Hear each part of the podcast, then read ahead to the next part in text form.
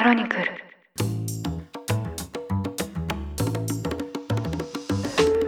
おはようございます。2023年11月7日火曜日ニュースコネクトあなたと経済をつなぐ5分間パーソナリティの新井里奈です。この番組では1日1つ5分間で世界のメガトレンドがわかるニュースを解説していきます。朝の支度や散歩通勤家事の時間などにお聞きいただけると嬉しいです。私は香港に住んで今年で10年になるんですが現地に住む日本人どんどん少なくなっているように感じています。特にここ数年はコロナの影響で会社の拠点が香港から別の国に移ってしまったという方も多く、ま、特に金融に携わる方にそうした傾向が多かった印象です。では香港の次にどこに行っているかというとシンガポール。引っ越し先を聞けばシンガポールという人が本当に周りに多くいました。特に厳しい渡航政権が敷かれていた時は香港にいると商談や契約がなかなかできないといった声もよく聞こえてきましたし友人の中には逆にシンガポールに引っ越した途端出張だらけでスケジュールが埋まってしまったということもあったそうです。香港とシンガポールアジアのハブとしてよくお互いに取り上げられてきましたが今やどうか。今日はそんなシンガポールに関するこちらのニュースを取り上げます。シンガポールのリー・シェンロン首相は5日、来年までに首相の座から退任することを発表しました。後継者は現副首相兼財務省であるローレンス・ウォン氏。早ければ来年2024年の11月までに引き継ぐ予定ということです。現在71歳のリー現首相。もともと70歳の誕生日を迎える前に退任するとし、すでにウォン副首相を後任とすることも決まっていましたが、新型コロナウイルスの発生によりタイミングを延期。具体的な交代時期というのはこれまで明らかにされていませんでした。来年となりますと、シンガポールでは実に20年ぶりの首相交代となります。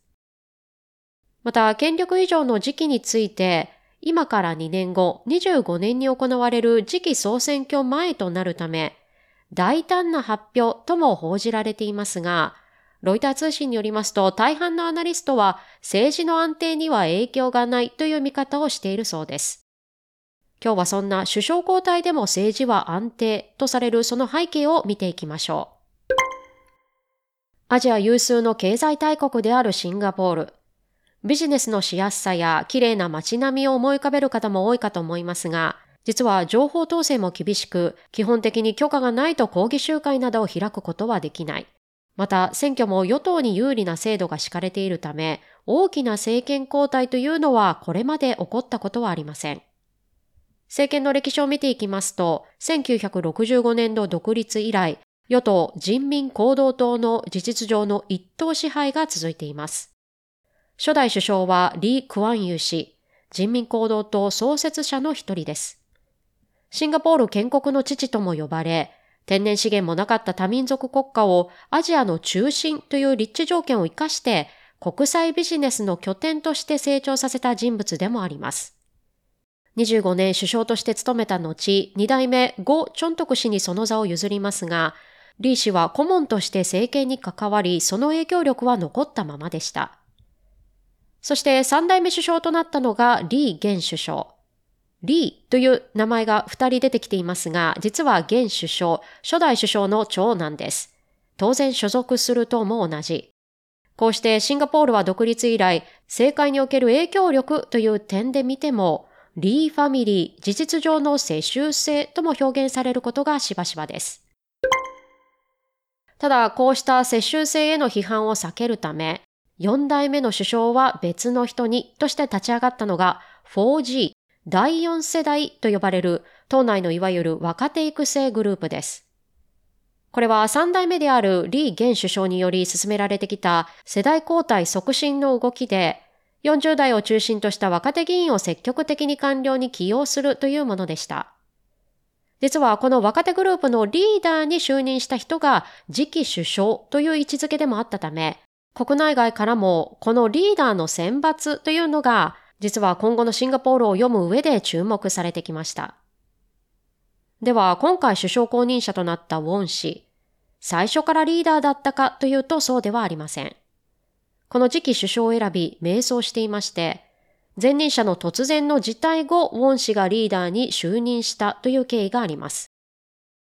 というのも、以前リーダーを務め、次期首相の有力候補となっていたのが、現在副首相を務めるヘン・スイキャット氏。今から2年前、突然年齢を理由に首相候補の辞退を表明しました。当時彼は60歳。たとえ今後首相になったとしても、長期にわたった政権継続が難しく、より若い世代から選抜をというのが理由でした。が一方で、次期首相候補として国民からの信任が得られなかったからという指摘もあります。というのも、事態発表の前年、シンガポールでは総選挙が行われているんですが、その際、与党の得票率が過去70%近くだったところから61.6%に低下、過去最低に近づきました。当時の総選挙というのは次期首相に対する信任投票の意味も含んでいたとされ、結局党としてもこうした支持率低下への手こ入れ、そして次期首相候補も新たに立て直すという流れになったのではと言われています。結果、若手グループのメンバーでもあり、かつ政治的な経歴も遜色なく、年齢も現在50歳というウォン氏がリーダーに選出され、次期首相候補となったというわけです。こうしてもともとリーダー選出時点で大体分かっていた。さらに言えば、現首相の下で育成された人材であるという点からも、首相交代でも政治は安定の理由となるものの、背景を見てみると、実はこれまで続く一党支配への陰りも見え隠れするというのが、今回の人選から見えてくるシンガポールの状況です。ということで今回はシンガポール首相交代のニュースをお伝えいたしました。選抜選挙といえばアイドルから政界までいろいろとありますがシンガポールでは日本では考えられない選挙制度というのを目にしましたこれは現地の大統領選に関する最近加わった条件ということなんですが多民族国家であるシンガポール中華系マレー系インド系などのさまざまな民族の中で過去5回の選挙で選出されなかった民族から大統領を選出するというルールがあるそうです。まさにシンガポールならではだなと思ったルールでした。ニュースコネクトお相手は新井里奈でした。番組への感想はカタカナで「ハッシュタグニュースコネクト」とつけて X 旧 Twitter に投稿ください。もしこの番組が気に入っていただけましたらぜひフォローいただけると嬉しいです。それでは良い一日をお過ごしください。